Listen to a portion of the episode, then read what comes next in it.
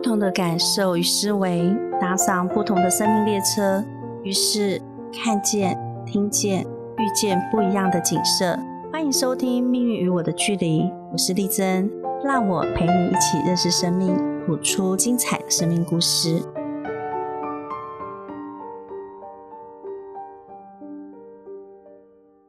大家好，欢迎来到《命运与我的距离》，我是情绪管理师丽珍，我是 Charlie。嗨，Charlie。Hello，丽珍老师。有。今天呢，我们这集想要先来了解一下丽珍老师当初是怎么成为情绪管理师的，可不可以跟听众朋友们也先分享一下？好，起初其实我是因为想要了解自己的问题，我想解决自己的问题。那我在三十五岁那年呢，我爸爸往生。那从他走了之后，我的情绪就越来越低落。一直到我发现我内心有一有一股挥之不去的黑洞。那虽然我呢，那时候我拥有一份喜欢的工作，待遇也不错，拥有孩子啊、车子、房子，可是我不知道为什么我内心的匮乏感越来越重，然后随之而来就是怨气、怒火就开始越来越严重。嗯，有一些年呢，我在离婚边缘徘徊。那时候我常反问我自己说：，离婚会不会是最好的退场？我如果离婚的话，我自己可以带小孩吗？我可以边工作边带小孩吗？那孩子的心会不会因为爸爸妈妈离婚而受伤？那他们的人格发展会不会受到严重的影响？再来，我又问我自己，那我还会需要爱情吗？那我的小孩他能够接受我的情人吗？还有就是我的情人，他们对我的小孩会不会视如己出？那他会虐待我的小孩？因为那时候我看一些报章杂志，常会说情人虐待孩子的事件。所以我不敢离婚，我想离婚，可是我没有勇气离婚。直到最后，我很确信的就是，最爱我孩子的一定是他的父亲。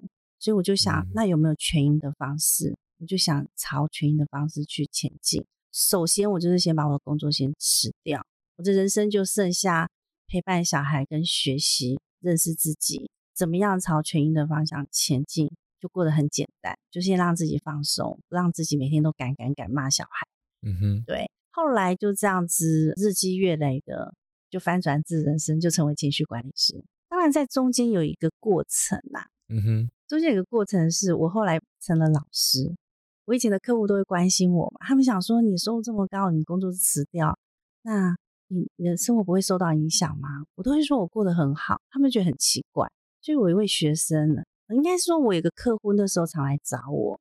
他来找我的时候呢，我就听哦，原来他帮他前夫做保，他背了六百万多的债，然后又离婚，接着他爸爸又自杀，所以他过得很痛苦。所幸那时候他妈妈还在，所以他就为了妈妈，他每天都很努力的活着。其实他根本都不想再呼吸了。我就想说，哎，那你也去找老师上课嘛？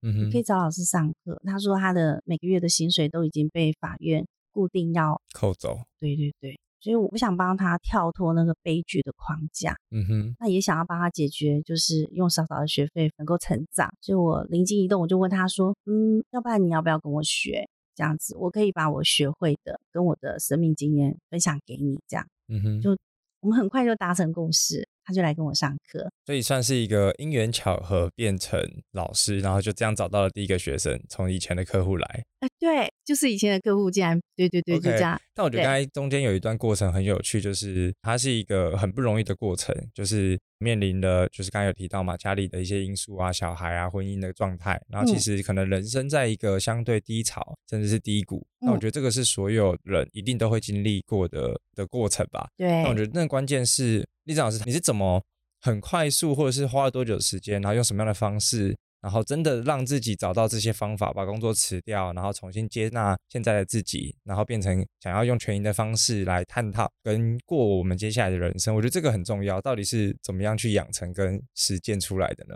我觉得你这个问题很好，问到重点。那时候其实我是先生病，然后我朋友说有一堂课很好，他找我去听。但是我刚开始是拒绝的，因为我觉得坊间这种很多都是练财练色，或者是叫我们买能量产品。但是我这位朋友他以前曾经是我的助理，所以我就想说，好，那那我就陪你去听看看。我去听的时候，我发现那个老师很好，就是他在课堂上他会讲一些天地人啊，或讲就是讲一些生命的课题。那我就开始把我人生所有的疑惑在那课堂上去不断问老师。最后我知道老师他他其实是懂星座八字，就跟他预约说，哎，那我想要，我现在人生遇到一个瓶颈，就是我想离婚，我也想辞掉工作，然后我也想让自己变好。就我跟他预约课程之后呢，他帮我算命的时候，我其实我蛮生气的，因为我想说，他帮我算出来的时候我很生气，是说你跟我不熟，你怎么可以比我还了解我自己？那同时我也觉得说，哦，其实我们人类有时候不了解自己，你就很像一个傀儡，你既然可以被别人算出来。就我当下我就问他说：“老师，你有教学吗？我想要跟你学习，我想要打破我命运的框架。”嗯哼，对。不过我觉得一个人要改变，需要真的需要一位老师。因为我从学星座认识自己之后，我发现什么？我发现我老公曾经说我很难相处，我像外星人，我很善变。他讲这些都对，因为书上都有写。就我在学习星座的时候是认识自己，可是我也发现我们很容易落到知道却做不到。嗯，就是我的情绪会落到哦，我知道好好跟他沟通，可是我后来我却做不到。但还好我的老师他有在做情绪调理，所以我又跟他预约一对一的情绪调理课程。这个课程很神奇，就是在我进教室前我还很生气的一件事情，我在离开教室，我反而很感谢这件事情的发生。哦，对，所以一个人要转变，一定需要一位很亲民的导师在旁边。而且是一对一的协助你，绝对不是一对大众，因为每个人的人生故事、悲剧、一些美美嘎嘎的问题都不一样。嗯，确实，因为每个人的不管包含他过去的背景，还有他现在正在面临的低潮，一定都有很不一样的结果。那刚刚我觉得丽珍老师提到一个很重要的重点，就是需要一个像老师或者是一个教练在旁边，针对，因为他会从比较客观的角度，然后再看待你现在在面临的难处。因为我觉得很多是当局者迷，旁观者清嘛。对，他会给你一些相对客观的建议，然后让你的情绪可以相对的稳定一点，然后再带着你去换个视角来看待，说哦，原来其实你现在面临这个问题，其实有更多的可能，而不是从单一这个角度让自己很生气，然后很愤怒等等之类的。对对，因为我们习惯从一个角度去看事情，如果没有人引导我们，根本没有办法换一个角度去思考这个问题的。来龙去脉，甚至呢不知道怎么去翻转，去翻转这个问题，然后也看不到这个问题里面带来什么恩典。嗯嗯，所以是先从星座八字开始学习，然后开始认识自己。对，然后等于用了这些工具之后，开始大量了解自己之后，然后那当然同时还是会遇到一些生命中的低潮嘛，就像刚才丽珍老师分享的，然后就发现说哦，原来还有一个方法是透过情绪调理，嗯，可以去扭转可能当下的一些信念或者当下的一些状态。其实我星座我大概学了三堂课，我就开始预约情绪调理，因为那时候我就发现我的情绪不太稳定。嗯，对，所以我没有学完星座跟八字才上情绪调理。哦，我是学的时候我就开始发现，哦，原来我自己会知道却做不到。嗯，这也是因为其实天蝎座人其实很知道自己想要的是什么。我那时候落到就是，我明明想要成为一个很温柔的妈妈，可是我却会变成一个很凶，然后会命令小孩的妈妈。我不喜欢这样的自己。嗯，对。然后再就是，我有发现，就是我看到我老公那股怒火会越来越严重。我明明想要好好跟他讲话，可是一看到他，我的鬼巴会。OK，对，所以我想要灭火，我想要让自己赶快回到我自己想要的样子。嗯哼，对，嗯哼，嗯，所以就会用在探索更多的方式嘛。那我觉得刚才很有趣，就是从星座，然后命理，然后到情绪管理。那因为丽珍老师是从先学命理才开始接触到这些一系列的东西嘛。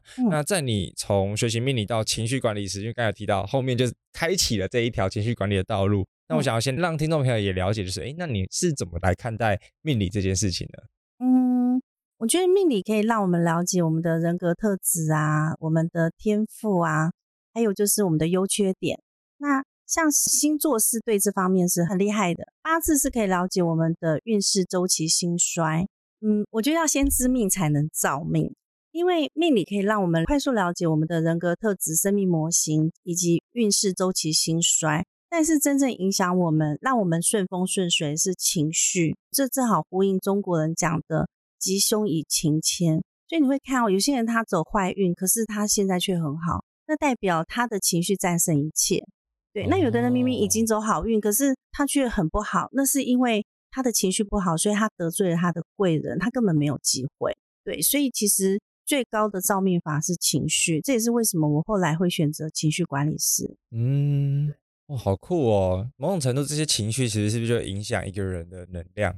是然后所有跟你接触到的人就可以完全感受到你这个人的状态。当你情绪低落的时候，其实别人也不太想跟你聊太多，或是跟你合作。对，确实啊，就是我们的想法就会形成一股能量，所以每个人都是发射器，他也是接收器。嗯你想嘛，你今天很开心的想要活在当下，可是却遇到一个人一直跟你抱怨、批判，然后会说一直跟你诉苦，你会不会觉得他破坏你当下美好时光？嗯哼，甚至你把一个好机会要给他，但是你想他情绪不好，会不会把那个机会给搞砸？你就会不敢把这个机会告诉他。嗯，对对对，所以我觉得最终都是情绪，都是情绪，它影响一个人成功的关键。嗯就你看很多专业人士啊，他们即便很专业，然后他很多 license，他学历很高，可是最后你会看他失败的地方，就是失败在情绪里面。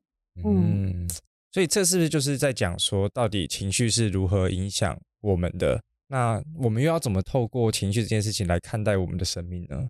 像我们可以先去观察哦，就是你看现在很多人的情绪等级都不好，他会咆哮啊，或者是会路边骂人、杀人之类的。其实每一个负面情绪里面都有一个悲伤的故事。只要情绪等级很差的人，通常都代表他后面悲剧很多。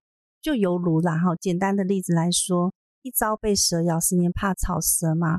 那他为什么会怕？就是因为他曾经有一个被蛇咬过的经验，或者他看过别人被蛇咬过，他内在有一个恐惧感，所以当他看到绳子的时候，他就会升起一个不舒服的感受。那我们要怎么样去让这些人变好？其实他就需要教练来陪着他，从他的情绪里面去找前面那个悲伤的故事是什么，必须要去面对它，讲掉它，那些事情才会过去。